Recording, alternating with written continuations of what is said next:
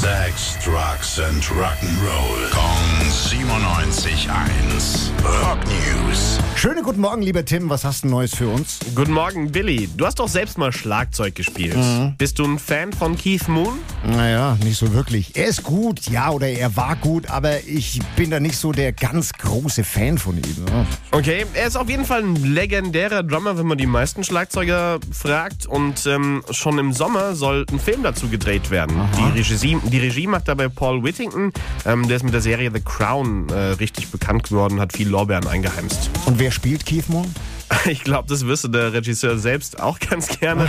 Bislang sind sie nämlich noch auf der Suche. Gefunden haben sie keinen. Also ich finde ja Keith Moon als Schlagzeuger mega, ja. Also war immer mein Vorbild und ich habe auch immer so gespielt wie er. Ja, vielleicht sollte ich mich dann doch mal bewerben, ey.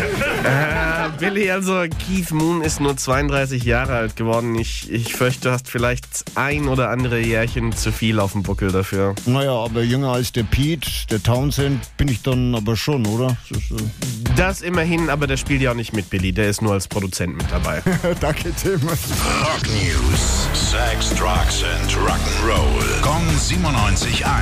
Frankens Classic Rocksender.